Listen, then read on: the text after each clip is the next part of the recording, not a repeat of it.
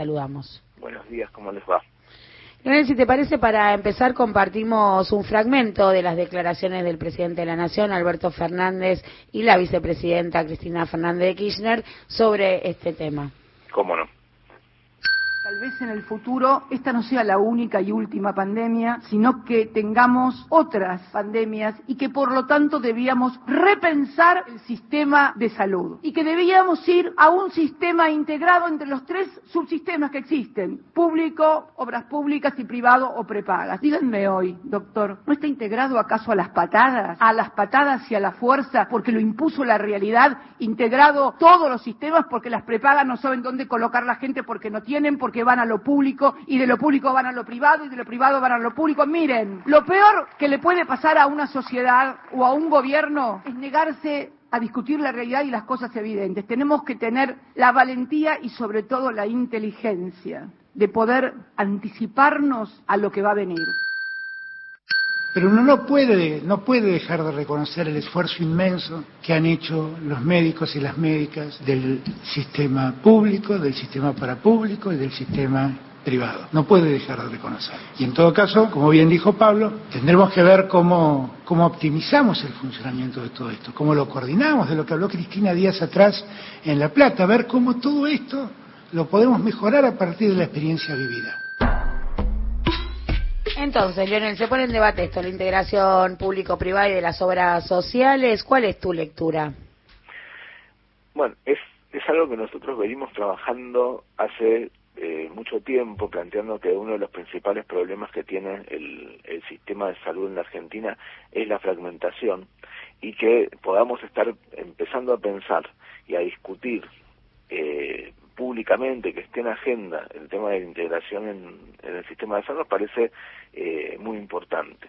Es muy, pero muy eh, fundamental poder plantear, que quede bien claro que cuando hablamos de integración no estamos hablando de la, estatización del, sistema de salud, ni que desaparezca ninguno de los actores que, que hoy en día forman parte, eh, sino todo lo contrario, ver eh, la, la, forma de que trabajen coordinadamente para que, eh, por un lado, puedan subsistir tanto las, la, las obras sociales, sindicales, eh, el sistema estatal eh, de salud eh, y las obras, las, las empresas de medicina preparadas y que, que subsistan y eh, ante todo que todas, las personas que viven en la Argentina eh, tengan el mismo acceso a, la salud sin importar qué cobertura tengan, sin importar dónde vivan y sin importar cuánto ganen. Básicamente a, eso es a, lo que apunta la, la posible integración del sistema. Ahora hay una pregunta, Leonel, ¿cómo te va? Sebastián Premisi te saluda. Digo, pensando en esta integración, eh, bueno, ¿qué aporta cada sector? Porque el, las prepagas muchas veces utilizan el dinero de las propias obras sociales para financiar los supuestos planes superadores que, que ofrece. Entonces, pensando en una hipotética integración, ¿qué deberían poner las empresas prepagas, que a su vez son empresas de otras empresas con otros negocios, incluso financieros? Y habría que ver qué, qué están dispuestas a, a, poner. Ante todo, eh, tiene que poner el esfuerzo de poder de, de admitir eh, formar parte del mismo sistema que, que las demás, eh, que los demás actores.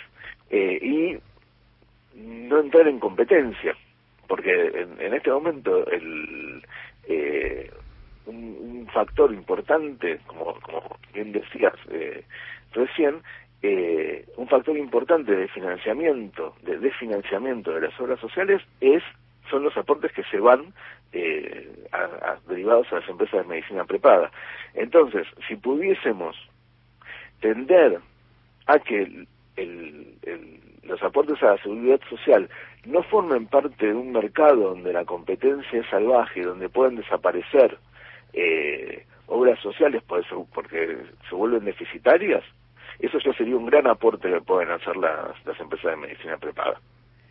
Eh, vuelvo, retomo la pregunta de Premisi sobre eh, las prepagas y su funcionamiento en términos de negocios, ¿no? Porque en estos últimos días lo que está pasando son prepagas que, como vos bien decís, ¿no? Un trabajador puede eh, pasar sus aportes a su obra social, a la obra social que le corresponde por su sindicato, siendo un trabajador registrado en blanco o en el monotributo o, o, cual sea la prestadora, o puede pasarlos, ¿no?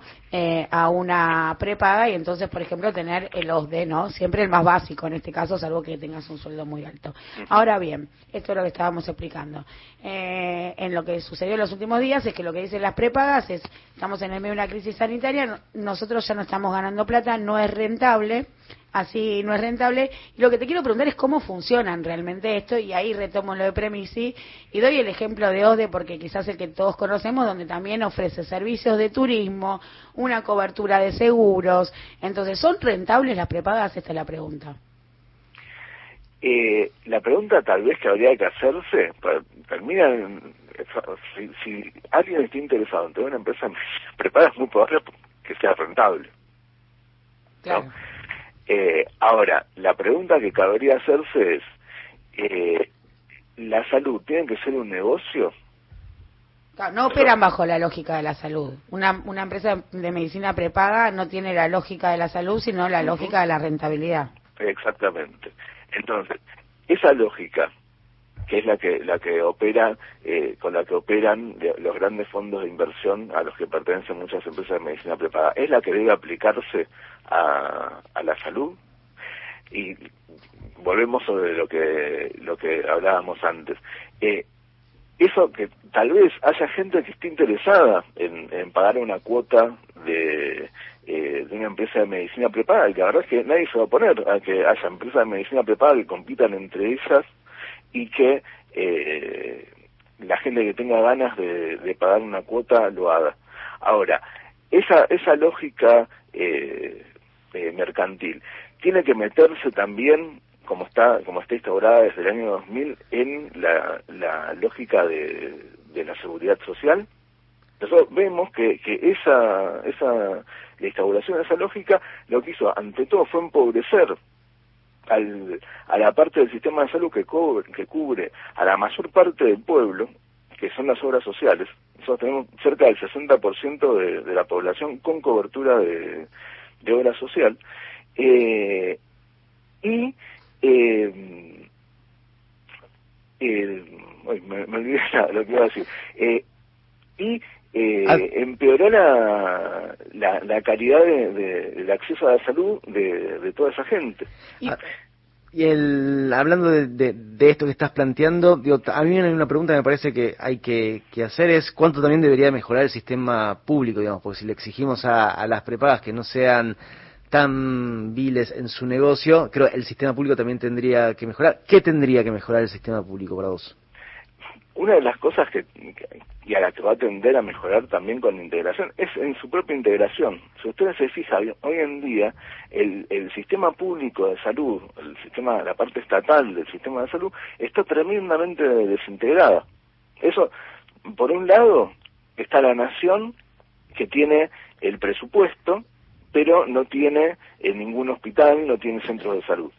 Entonces, solamente tiene, tiene la plata. Después, cada una de, de las 24 jurisdicciones eh, de, que tenemos, eh, tiene su propio sistema de salud.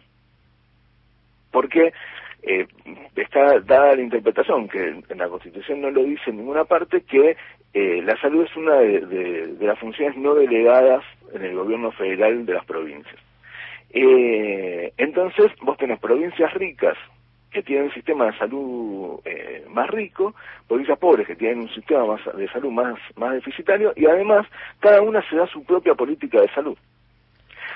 Además de eso, vos tenés en las provincias más grandes eh, los municipios teniendo cada uno su propio sistema de salud. Tal vez el, ejemplo más más eh, complejo de todo eso es la provincia de Buenos Aires. Entonces la integración tendría que ser primero hacia el interior del sistema público.